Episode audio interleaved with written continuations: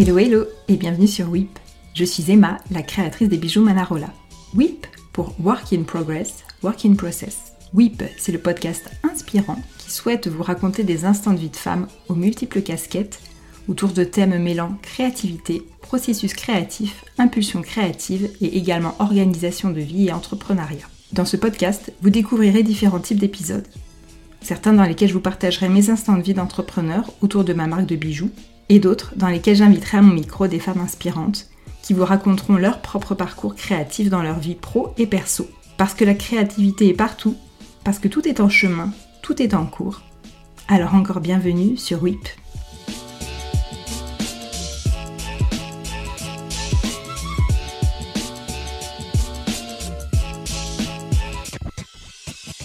Bienvenue dans la dernière partie de notre conversation avec Diana. Dans cet épisode, elle nous raconte comment son dernier accompagnement, dont l'essence même caractérise la singularité de Diana, est venu mettre un point final à sa carrière. Après ce moment de vie intense et les questions qu'elle a résolues, elle s'autorise à aller vers ce qui la depuis le début, son envie irrépressible de dessiner.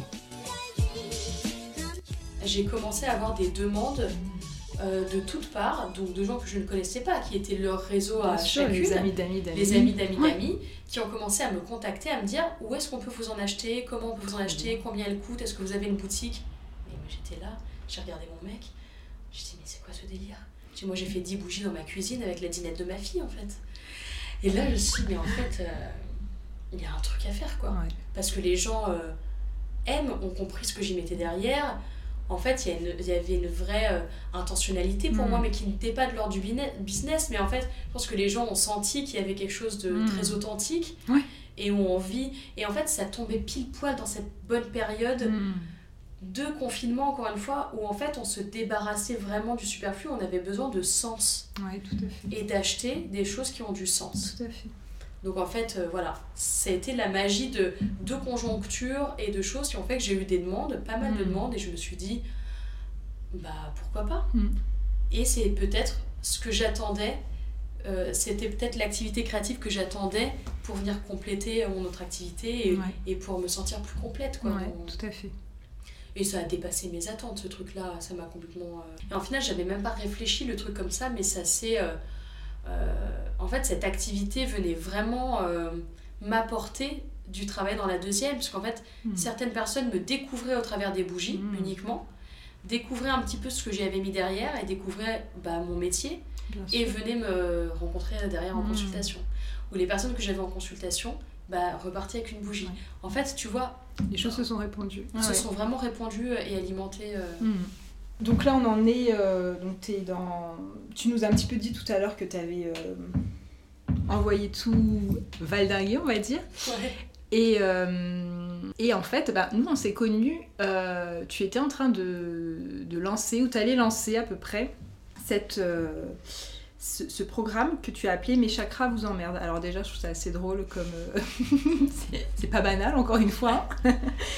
Et, euh, et, après, donc, tout enfin, hier, quand j'ai préparé notre euh, conversation, je suis allée euh, lire un petit peu ce, ce, sur quoi tu travaillais pour, sur cet accompagnement.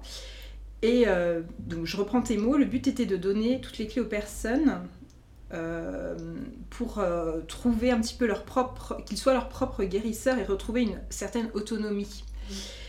Et, et, en y réfléchissant, j'ai trouvé ça finalement assez drôle que euh, tu finisses ta carrière de d'accompagnante euh, sur, euh, une, sur un programme comme ça en fait qui permettait finalement aux gens de se passer d'un accompagnant. En fait l'idée c'était de, de, dire aux gens vous pouvez faire les choses tout seul et, et, voilà j'ai trouvé ça assez drôle finalement que tu voilà que, que ce soit ça est-ce qu'à ce moment-là tu avais déjà dans l'idée d'arrêter? Je pense pas puisque tu avais lancé quelque chose mais clairement ça fait un peu euh, point final, quoi. mais complètement. En fait, c'est hyper drôle ce que tu dis parce que bah, je, je m'étais jamais fait la réflexion. J'avais jamais fait ce lien-là. Et, euh, et, comme tu me le disais aussi, euh, bah, peut-être que ce, cette révérence, elle était presque un peu programmée, quoi. Alors que non, en fait, dans ma tête, à ce moment-là, c'était pas du tout le cas. Je voulais même en faire un programme un peu phare qui revient tous les 4 mois. en fait, ce programme, il est né de l'envie de transmettre des clés et des ressources de développement personnel aux gens pour qu'ils puissent se les approprier et devenir complètement autonomes avec. C'est-à-dire ne pas nécessairement avoir besoin euh, d'aller voir un thérapeute ou une énergéticienne, peu importe, tous les mois euh, quand ils ont un problème. Hmm. Mais de pouvoir avoir un ensemble de clés qui leur permettraient au cours de leur vie de régler un peu leurs problèmes. Alors, au travers de ça, petit disclaimer, je dis pas qu'il faut pas aller consulter ou qu'il faut pas aller voir de psy ou qu'il faut pas aller voir de, de praticien, pas du tout. Mais je dis juste que parfois on, on, on, tombe un petit peu dans cette boulimie de l'autre va nous sauver finalement. Mhm, mhm. Et on va voir quelqu'un quand ça va pas, et puis on revient plus parce que pendant six mois parce que ça va, et puis après ça va pas, on retourne le voir. Et en fait, je trouve qu'on n'avance pas beaucoup comme mhm. ça. Et très souvent, on fait pas un travail suffisamment profond pour que ça aille bien plus longtemps, tu vois. C'est un peu le constat que j'avais des clients qui venaient me voir une fois, deux fois, puis ça allait mieux, puis ouais. ne revenaient pas, ce qui est complètement normal. Mais deux, trois mois après, bah, ça allait de nouveau pas très bien.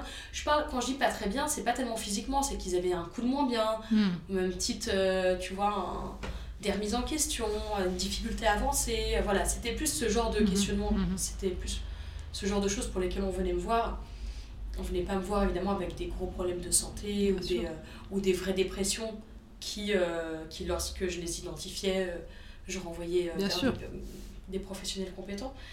Mais, mais voilà, les gens avaient vraiment envie de, de faire un travail sur eux, mais n'avaient pas forcément conscience que c'est un peu plus long que deux mmh. heures, en fait, quand tu as vécu déjà 40 ans. Et, et du coup, sans dire de faire une thérapie pendant 20 ans, mais en fait, il y a juste, juste, juste et du coup, ce programme, il était là pour pouvoir permettre de, de donner ces ressources aux gens. Il existe mille et un bouquins, en fait, hein, là-dessus.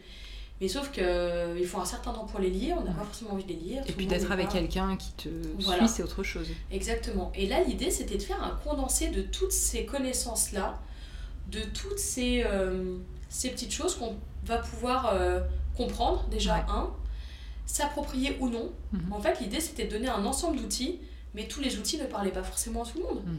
Mais encore une fois, au moins on sait de quoi on parle. Mhm. On sait si ça nous correspond, si ça nous ressemble ou non.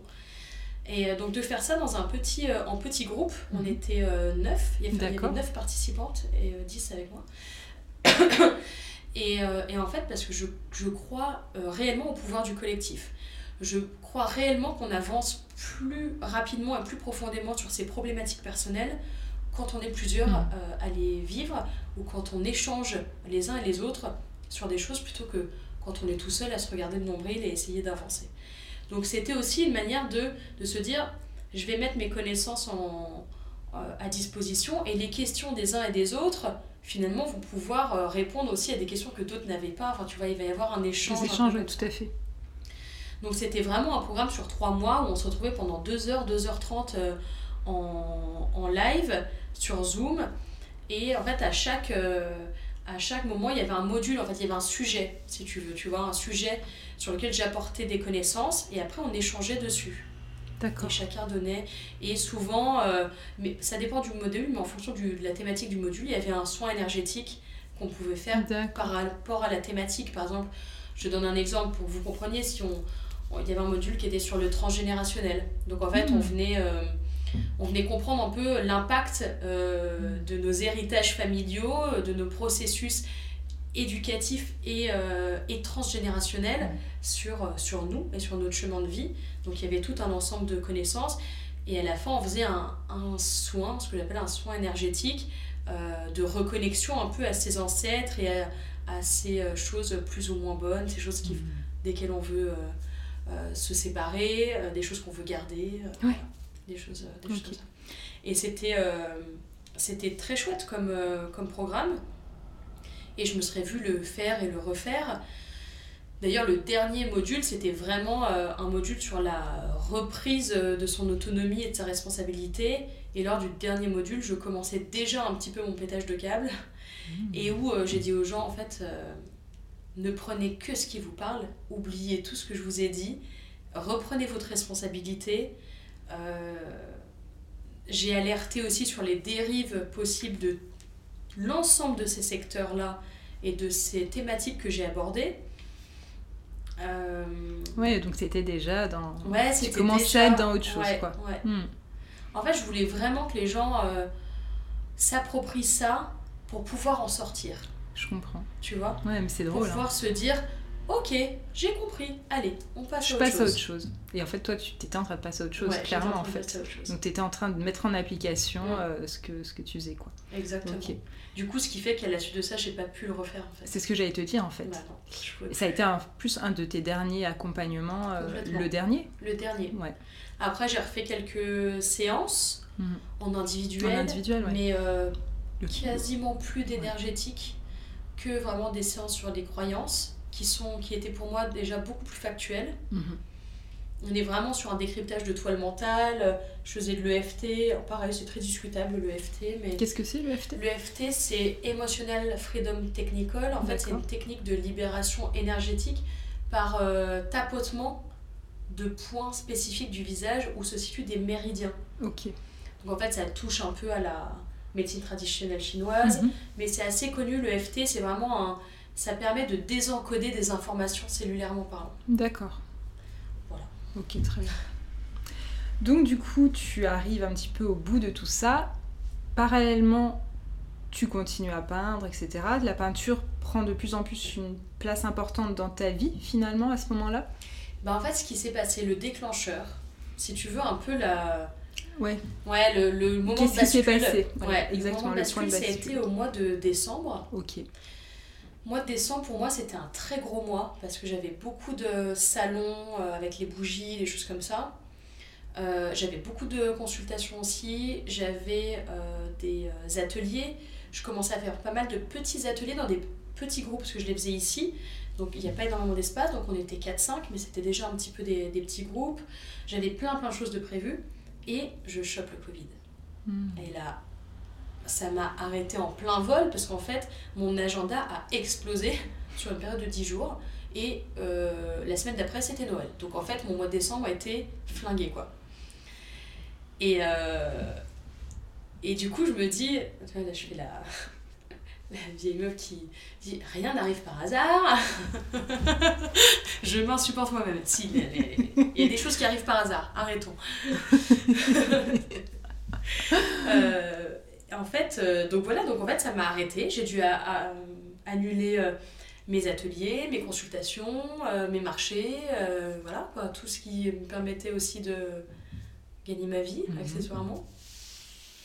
Voilà, et puis je me suis. En fait, c'était très bizarre parce qu'à ce moment-là, je me suis posé une question je me suis posé une, question réellement. En fait, j'ai pris le temps de me la poser. En fait, tu t'es posé, enfin, tu as été obligé de te poser, donc tu t'es posé des questions. Exactement. Et en fait, je me suis posé une question que je pose souvent à mes. que je posais souvent à mes clients hmm. qui venaient me voir un petit peu dans une période un peu de transition, un petit peu, euh, un petit peu perdue. Mm-hmm. Euh, ce qui correspond à peu près hein, à à la trentaine de tout le monde, hein, je vous rassure, chers auditeurs. Si vous vous sentez perdu et que vous avez autour des 30 ans, c'est tout à fait normal. que vous vous intéressez au développement personnel, c'est normal. et euh, en fait, je, posais euh, c'est une question qui est pas du tout spirituelle, hein, qui est très très factuelle, qui était de dire si l'argent n'existait pas, si vraiment c'est une énergie qui n'existait pas, ou si tu préfères, si tu en avais suffisamment à ne plus savoir qu'en faire, qu'est-ce que tu ferais de ta vie? Tu as eu la réponse? Ouais. Bah ouais. Rapidement? Très rapidement. Ok. Alors que c'est quand on se pose cette, quand je posais cette question à mes clients, ils n'avaient évidemment pas la réponse. Hmm. Ou même s'ils l'avaient très rapidement, c'était impossible de la formuler parce qu'en hmm. fait, quand tu t'aperçois que c'est pas du tout ce que tu es en train de faire, hmm. C'est dur. C'est hyper dur. Mm, mm, mm, et en fait, c'est ce qui m'est arrivé en fait. J'ai pu répondre à cette question hyper facilement parce qu'en fait, pendant ce confinement, je n'avais envie que d'une chose, c'était de dessiner en fait. Je me suis dit, mais en fait, j'ai envie de dessiner. Et en fait, je culpabilisais à mort Hmm. Je me suis dit, mais en fait, tu vas dessiner alors que ton activité, elle est à l'arrêt, que là, tu pourrais profiter de ce temps pour implémenter de nouvelles euh, offres, stratégies, machin, et comment. Il y a plein de choses qui n'étaient pas au point dans mon business que je pouvais faire. Tu sais, genre, je pouvais plus consulter, mais je pouvais faire plein de hmm. choses. Et en fait, je n'avais pas du tout envie de faire ces trucs-là. J'avais envie de dessiner. Et pour moi, je ne pouvais pas me l'autoriser à ce moment-là. Hmm. Et du coup, je me suis posé la question de pourquoi tu fais les choses en fait. Et quand j'ai répondu à la question de bah moi, si j'avais absolument pas besoin de gagner d'argent, bah en fait, je dessinerais juste. Du coup, ça a renvoyé une certaine croyance de donc tu penses que tu peux pas gagner d'argent en dessinant? Exactement. En fait, tu vois, ça a hmm. soulevé plein de questions. On a vu que bon, l'introspection, c'était un peu mon dada. Je me suis dit, bah, allez, on repart, hein, tant qu'à faire, on a 10 jours on va réfléchir deux secondes. Et il y a une façon de se la poser différemment, cette question, parce que parfois, ça parle pas aux gens, cette notion de, euh, un peu de, d'enlever l'argent, cette énergie d'argent, mais de se dire, ok, qu'est-ce que tu aimes suffisamment faire pour être capable de le faire 10 heures par jour toute ta vie si ça te rapportait rien Ok. Voilà, c'est deux manières de se poser la question, mais en final qui conduisent souvent à un même type de réponse. Et donc quand j'ai répondu à cette question par le dessin, je me suis dit, euh, qu'est-ce que tu fais en fait T'en fais pas en fait. Mm. Tu fais rien de tout ça. Mm, mm, Et t'as bah, rien fait de tout ça. Et là en fait je me suis dit, c'est un peu dur envers moi-même, mais je me suis dit, t'es en train de passer à côté de ta vie. C'est un peu dur, mais en fait la réalité c'était que je ne faisais... Je faisais un truc qui me plaisait, mais je courais pas après mon rêve de gosse en fait. Ouais. Je courais pas après le bon rêve. Je me dis, en fait, si je pousse le concept de d'être dans l'accompagnement euh, holistique et du bien-être, chose qui me plaisait, attention, hein, je faisais pas ça pour l'argent, ça me plaisait réellement. Mais ton rêve, c'est d'être quoi en final C'est pas ça qui te faisait vibrer. Bah non, en fait. Hmm. En final, euh, ça, ça m'a fait vibrer parce que ça nourrissait ma quête de sens à hmm. moi. Complètement. Ça répondait à mon besoin à moi. Preuve en est, à partir du moment où je suis sortie un petit peu de cette quête, bah, j'en avais plus envie en fait. Et j'avais plus du tout envie d'accompagner les gens là-dessus non plus. Ouais. Donc, en fait, j'ai, euh, je me suis trompée un petit peu. J'ai, tellement voulu faire euh, les choses euh, à fond. Mhm. j'étais tellement, tu vois, inclusive dans mon truc que, bon, très bien. Mais en fait, sur le long terme, je nourrissais pas le bon rêve. Ouais. En fait, quand j'ai répondu, quand je me suis dit que j'ai envie de dessiner, tu vois, je me suis regardée et puis j'ai fait un petit peu ce backup comme on a fait ensemble. Et je me suis dit, mais en fait, t'es débile ou quoi? Tu fais ça depuis toujours en fait. Hmm. En fait, c'est présent chez moi depuis toujours et j'ai jamais essayé d'en faire quelque chose, vraiment en fait. Ouais, c'est fou ça. C'est fou, c'est fou. Et franchement, je me suis sentie hyper mal. Quoi. Tu penses que c'est lié à cette crainte du, des métiers précaires uniquement Tu bah, penses qu'il y a autre chose? C'est. Euh, ouais, en fait, tu t'étais pas autorisé à te dire, ok. Euh, ça peut être un, travail, quoi. Ouais. Mais tu sais, je crois que je. Et c'est très bizarre parce que malgré que j'ai le fait que j'étais dans la pub, je crois que, par exemple, le métier d'illustrateur, mhm. je crois que je ne savais, je ne même pas que ça existait. Euh, réellement, oui, je n'avais pas pris la mesure parce que il y a des gens, tu sais, euh, la plupart de mes euh, potes ou connaissances qui sortaient d'école d'art et qui sont arrivés dans mon école de pub, disaient qu'ils n'avaient rien appris, qu'ils n'avaient pas de métier. Qui Tu sais, il y a un peu ce truc, ce, c'est un peu euh, connu, mais en fait, c'est pas si. Enfin, il y a une part de réalité là-dedans. Mm. C'est quand tu sors d'école d'art, bah, ceux qui y arrivent, ils se comptent sur les doigts d'une main. Et une promo, euh, c'est 5000 étudiants. Tout à fait. Donc en fait, cette croyance un peu de précarité des métiers d'artiste est quand même quelque chose d'assez réel ça veut pas dire qu'on ne peut pas euh, aller à l'encontre de ça. Et il y en a qui réussissent ultra bien, et j'ai un milliard d'exemples. Donc j'aurais très bien pu me raccrocher à ceux qui arrivent, mm. mais je crois que j'ai pas du tout implémenté ça dans ma tête. Mm. Je crois que mes parents m'ont pas. Euh, en fait, mes parents m'ont, me poussaient dans ce truc-là parce qu'ils voyaient bien qu'il y avait un truc.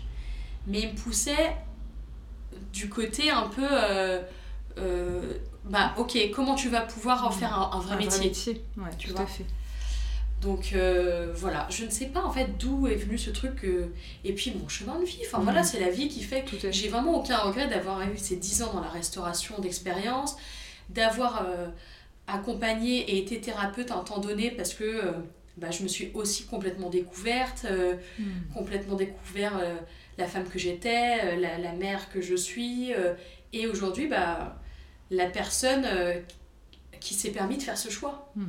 Hmm. Parce qu'en fait, euh, je suis à l'aube de mes 34 ans, et quand j'ai pris cette décision, là, bah, il y a quelques mois, je me suis dit, mais il n'est pas trop tard. Il sera trop tard quand, quand je serai morte, mais euh, avant ça, il n'est pas trop tard. Et je me suis dit, si je mettais toute l'énergie que j'ai mis ces dernières années à monter ce genre de...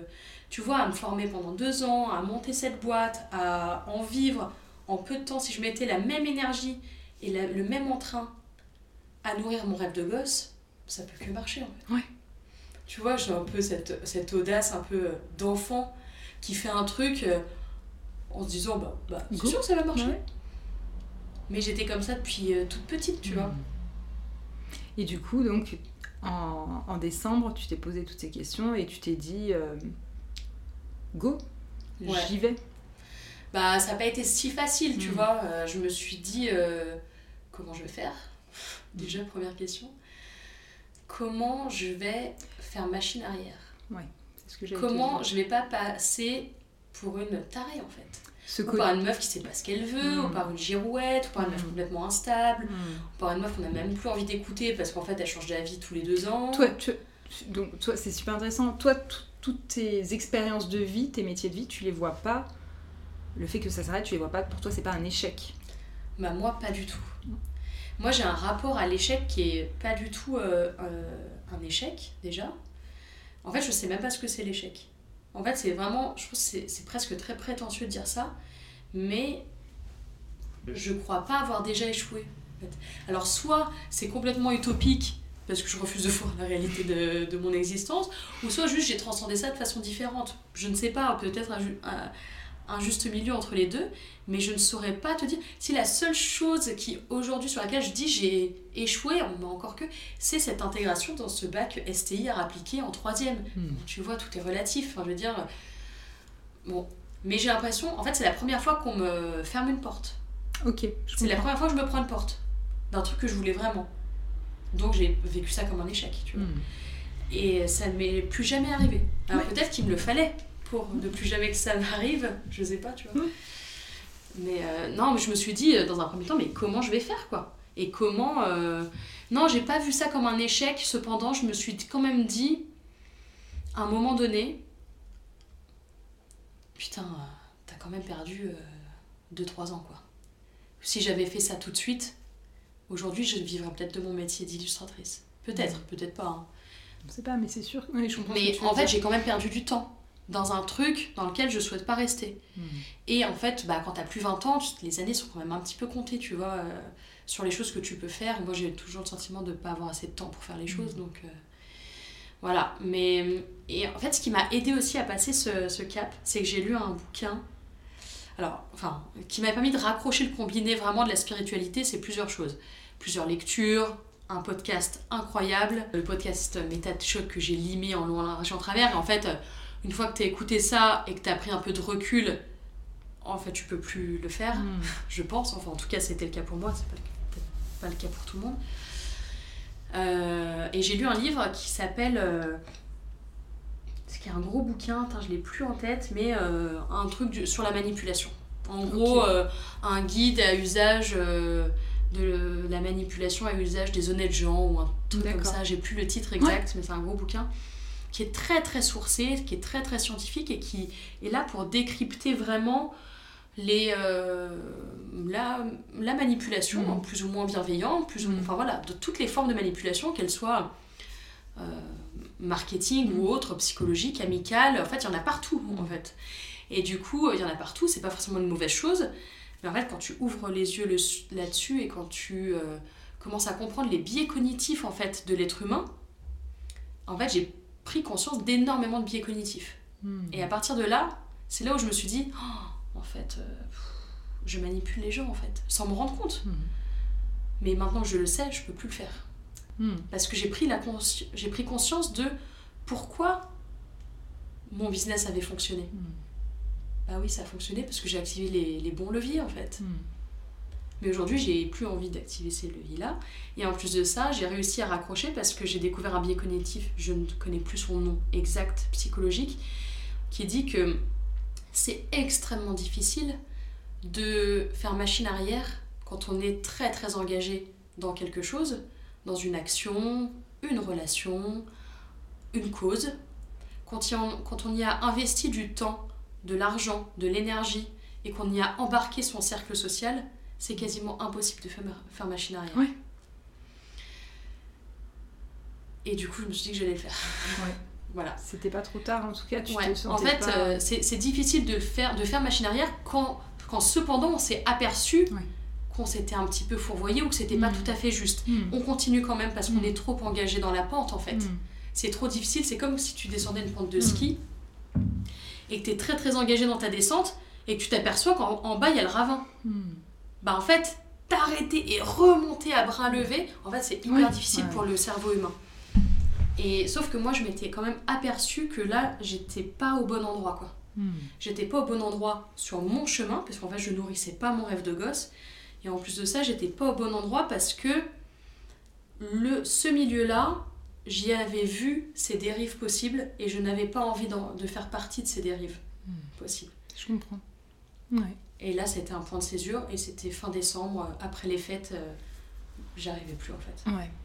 En plus, oui, j'allais te dire fin décembre, on recommence sur une nouvelle année et pour toi, ça a été du coup le moment où voilà, tu t'es posé, tu t'es dit ok, ben nouveau départ et en janvier, c'était. Euh, c'est là d'ailleurs où je crois où tu as commencé à faire des posts sur Instagram pour commencer à dire que. Exactement.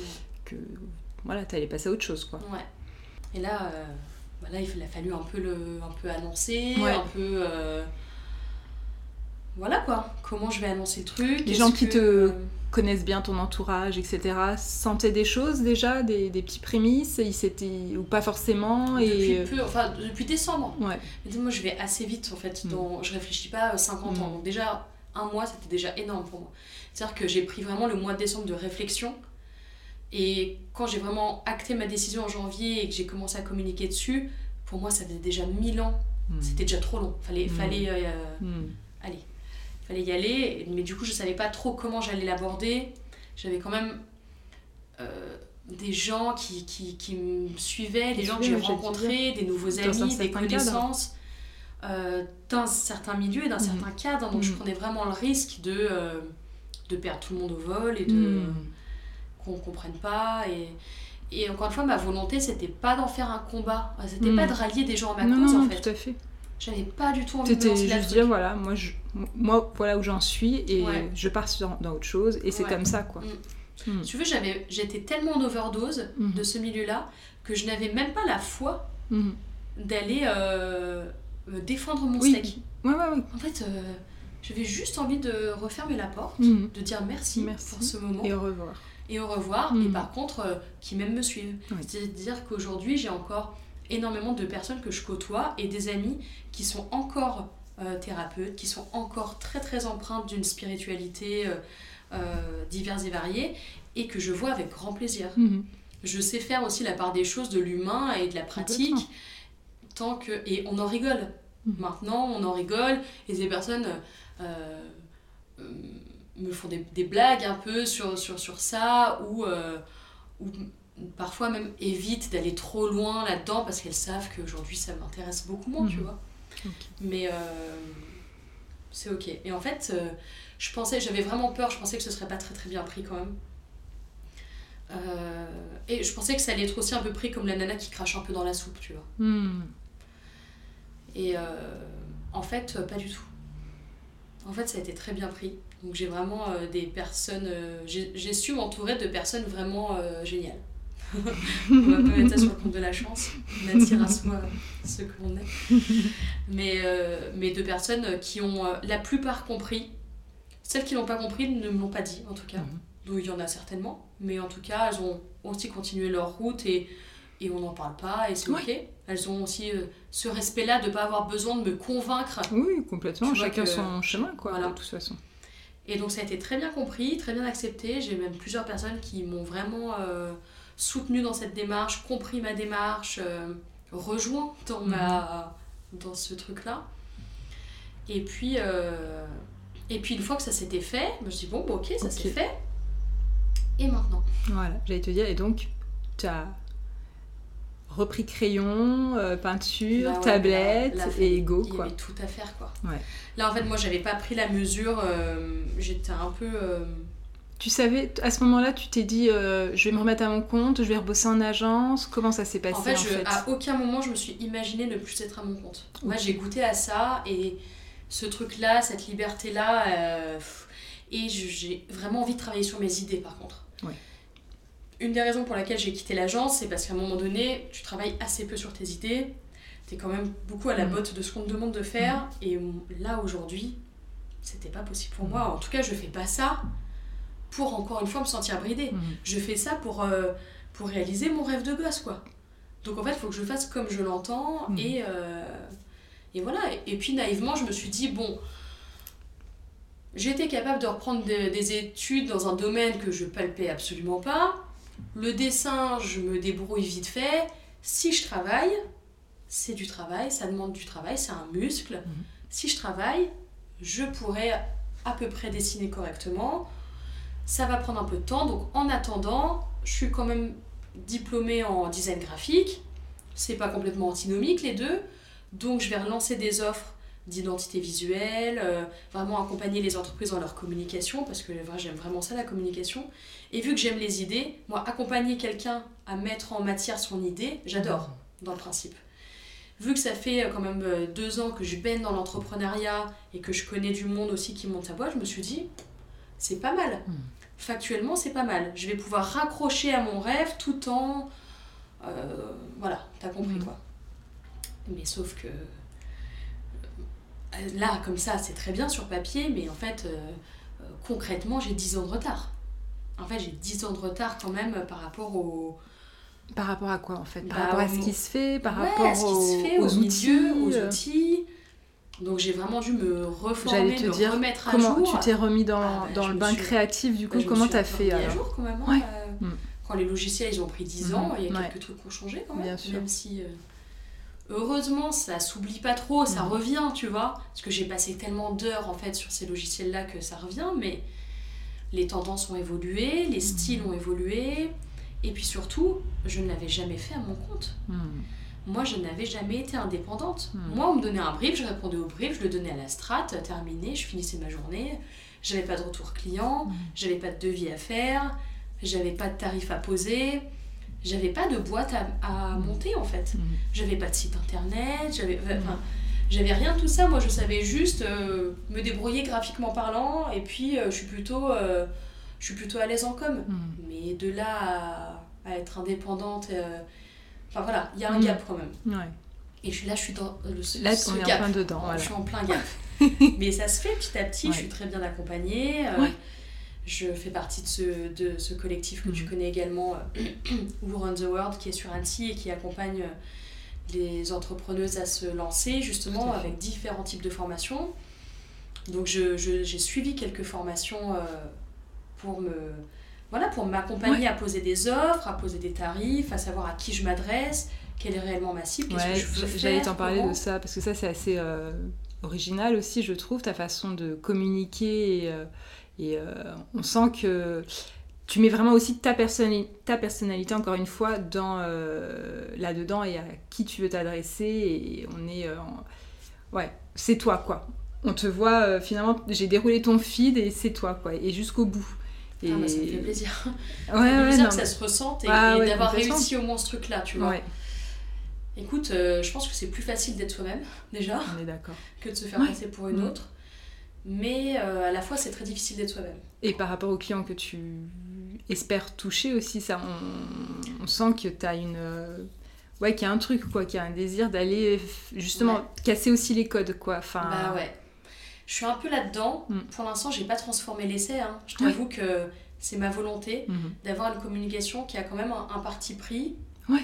Qui est pas. Euh, qui a un parti pris un peu un peu le même que j'avais en tant qu'accompagnante finalement. Qu'est-ce que j'allais te dire En fait, c'est toujours la même chose. Et c'est pour ça que bah, aujourd'hui, j'ai transformé mon entreprise qui ne s'appelle plus Naturo et Morito, mais Studio et Morito, dans la même volonté de d'être un peu décomplexé du sujet, d'avoir de vrais partis pris, de les tenir parce que je pense que la communication, en fait, pour qu'elle soit impactante, il faut qu'elle soit assumée. il faut qu'elle dérange un peu. J'aime bien le fait d'être un peu. un peu. piquante. Un peu piquante, un peu impertinente. Mhm. Mais il faut faire attention parce que l'impertinence est très voisine de la vulgarité et j'ai pas du tout envie d'être vulgaire. J'ai envie d'être à la frontière de l'impertinence et de la vulgarité. En fait, voilà, tout ça, c'est pas facile à trouver comme, euh, positionnement. Et ni comme clientèle cible non plus. Mm. Euh, là, je travaille sur mon site internet, il va bientôt sortir. J'essaie d'avoir un ton un peu euh, qui me ressemble, un peu impertinent, un peu décalé, légèrement vulgose, mais pas trop parce que j'ai envie d'attirer à moi des clients un peu fun en fait. En fait, j'ai pas envie de m'emmerder. En fait, j'ai pas fait tout ça pour, euh, pour créer une fleur de lotus à, à, une prof de yoga, tu vois. En fait, euh, c'est mon kiff, il, est, il va pas être là. D'autres le font très bien. D'autres le font très bien. Toi, c'est pas ça. Mm. Moi, c'est pas ça. Donc, j'ai envie qu'on vienne à moi pour avoir un truc qui est un peu différent. Et, euh, et qui, euh, mm. et qui casse un peu les codes. Et pour ça, bah, ça passe par ma propre communication. Je sais pas si je vais y arriver, on verra. Ouais, complètement, complètement. Et par rapport à ton processus créatif, là, je reprends un petit peu ce dont on parlait par rapport au, à la peinture intuitive, etc. Tu, euh, tu es dans quelque chose comme ça, un petit peu entre les deux, entre l'intuition. Est-ce que tu as déjà eu, je sais pas, là, tu as peut-être testé ça sur des, des projets là, que tu es peut-être en train de faire avec des clients, etc. Comment tu arrives un petit peu à mêler ce côté un peu euh, euh, ouais, intuitif du, de la création et du, du, lâcher prise, on va dire, avec euh, un côté finalement peut-être on y revient à ce que tu avais peut-être vécu en agence finalement parce que même si tu avais c'était pas toi qui était qui avait les idées mais quand même il y avait un cadre donc ces deux côtés là de de quand même répondre à une demande finalement qui est qui est cadrée on va dire je comprends ta question et J'avoue que ça me met en difficulté d'y répondre mhm. parce que je me suis pas posé la question. Donc en fait, elles sont hyper intéressantes tes questions parce que je vais vraiment euh, me poser la question. ce, sera, ce, sera, du coup, dans, pour dans, dans six mois, on refera un podcast, tu vois. Non, mais en, plus, Alors, du coup, par rapport à ta question initiale, euh, j'ai réfléchi. non, mais en fait, dans le sens où je vais y réfléchir parce que je m'aperçois que c'est très pertinent ce que tu dis et que dans mon processus créatif, c'est pas le cas, c'est pas présent.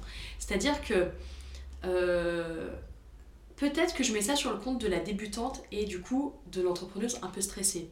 Aujourd'hui, j'ai des projets. Euh, j'ai des projets, j'ai déjà des clientes qui me font confiance sur leurs projets et j'ai beaucoup de mal à me connecter à cette part intuitive parce que bah, je suis stressée quoi du, du, résultat, du rendu. Donc là, je suis encore en plus de ça euh, là, ces dernières semaines, je me suis énormément euh, formée, j'ai avalé beaucoup de contenu pour pouvoir délivrer une prestation de qualité mmh. Qui répondent aussi à ce qu'on attend de moi, qui répondent aussi au code graphique. Et du coup, je ne me permets pas encore cet excès intuitif, cet excès de zèle un peu, tu vois. Je pouvoir me dire, j'ai confiance en ce que je fais et je peux me connecter à autre chose. Parce que je pense que, tu vois, comme je te donnais l'exemple, que ce soit du cocktail comme de la cuisine, pour être très créatif, faut d'abord bien connaître ses bases. Sinon, en fait, on est, euh, on est un artiste. Mm. Ouais, pourquoi pas, on est un artiste. Mais là, aujourd'hui, je, ne suis, je ne me considère pas comme une artiste parce que mon art, je le mets au service quand même de clients, d'une entreprise, d'une demande. C'est la différence pour moi entre l'art et l'art appliqué. Exactement. Mm, mm. Et moi, j'adore ça, l'art appliqué. Ouais. Mais c'est pas pour autant que je vais pas continuer à faire de l'art. Mm-hmm. Euh, pour moi autrement ou de façon beaucoup plus euh, spontanée qui sont aujourd'hui de l'ordre de mes illustrations, mes peintures que je peux, que j'accepte aujourd'hui, euh, pourquoi pas de les vendre et je suis en train de développer une, une boutique en ligne où je vais développer mes illustrations sur des produits de consommation, des choses comme ça, où là j'ai une liberté totale. Mm. En fait, qu'on aime ou qu'on n'aime pas, on achète ou on n'achète pas, c'est pas grave. C'est pas là pour plaire à qui que ce soit. Alors si ça plaît, tant mieux. Mm. Mais j'ai pas cette pression-là. Mais aujourd'hui, dans mon travail vraiment de design graphique, pour l'instant, on va dire que je me l'autorise pas. Hmm. Encore. Hmm. Peut-être après. Peut-être que ça fait déjà quand même un peu partie de moi. Mais euh, pour l'instant, je reste assez. Euh, ok, on sait quoi ta cible? On s'adresse à qui? C'est quoi ton secteur? C'est quoi les codes du secteur? Est-ce qu'on va à l'inverse? Est-ce qu'on correspond? La psychologie des couleurs. Euh, hmm. Voilà, je reste quand même assez. Ouais assez factuel quoi, Ouais, mon approche. Très bien. Moi, à tort ou à raison, en final, j'ai toujours été euh, celle que j'avais envie d'être à l'instant T. En fait, j'ai toujours fait ce que j'avais envie de faire à l'instant T, sans préoccuper de ce qu'on pourrait en penser. Mm. Toujours. Ça m'a, j'estime que ça m'a plutôt réussi. Hum, Et ce que j'ai envie de dire euh, aux gens, c'est que vraiment, à tout moment de sa vie, on peut être ce qu'on a envie d'être, en fait. Et je pense que on peut se trouver un milliard d'excuses très très valables pour ne pas le faire, mais je pense que juste si on le faisait, bah en fait on s'apercevrait que qu'il y a de grandes chances que ça marche, tu vois. Je pense vraiment qu'on et c'est marrant parce que j'ai lu une, une étude récente qui dit que la génération des millennials, ces, ces jeunes ados là, euh, ont complètement intégré ça. Ok. En fait, ils ont complètement intégré le fait. euh, en fait, ils n'envisagent absolument pas de ne pas le faire un métier passion. C'est marrant ça. C'est marrant. Et vraiment, c'est une étude euh, enfin, très sérieuse qui dit que pour les jeunes d'aujourd'hui, euh, c'est inenvisageable de ne pas faire quelque chose qui, qui les passionne, qui leur ressemble énormément, etc. Il y a peut-être le fait que ces générations-là, là, on a préparé le terrain où il y a eu énormément de nouveaux métiers. Des métiers qui ne sont pas... euh, enfin, on nous a, nous, on nous a jamais parlé au collège, au lycée énormément de nouveaux métiers et énormément de gens qui créent leur métier Tout à fait. à partir d'un besoin qu'ils avaient identifié, de leur passion, parce qu'ils se sont dit que si eux ils avaient une passion, bah ils n'étaient pas uniques, que d'autres en avaient, donc que ça pouvait répondre à un marché. Et en fait, de pouvoir observer ça, ça a créé des jeunes aujourd'hui qui euh, vont pas du tout consulter des fiches euh, de poste euh, sur euh, Academia ou je, je sais pas quoi, tu Ouais, vois. ouais, ouais. Vraiment, ils se disent que bah, ils aiment ça, ils aiment ça, ils essaient Je de fais voir mon truc. je fais mon, Mm. mon truc, et c'est le principe même de l'ikigai, que si vous connaissez pas ce, ce principe, ce concept japonais, je vous invite à, à le découvrir, parce que moi ça m'a beaucoup aidé, je l'ai fait. Et, et c'est vraiment ça. Et en final, euh, voilà, je pense que je pense qu'il est jamais, vraiment jamais trop tard pour euh, tenter quelque chose, quoi. Tenter d'être la personne qu'on a vraiment envie Ouais. d'être. Trop bien. Mm. Eh ben, merci beaucoup, beaucoup Diana. merci pour tout. Euh, je pense qu'on se reverra dans quelques mois pour euh, faire la suite, pour continuer, voir où t'en Ouais. es, parce que ça peut être vraiment très très intéressant justement de suivre euh, bah, ton chemin. temps, tu vois. une méga star, euh, Tu, m'accorderas quand même une interview, c'est bon. Écoute,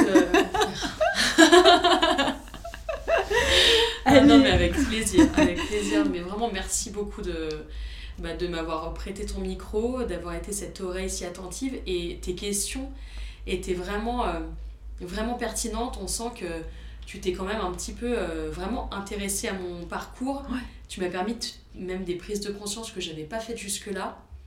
Et c'était vraiment un plaisir Bah, pour moi de, de partager ce Je moment. suis ravie. Super. J'espère que ce dernier épisode avec Diana vous a plu. Merci à elle d'avoir accepté de se livrer à mon micro. N'hésitez pas à laisser une note et un commentaire sur Apple Podcast si ce podcast vous plaît. Cela va m'aider à le faire connaître et à le faire grandir. Je vous donne rendez-vous la semaine prochaine pour un nouvel épisode avec une nouvelle invitée inspirante. En attendant, n'oubliez pas que la créativité est partout.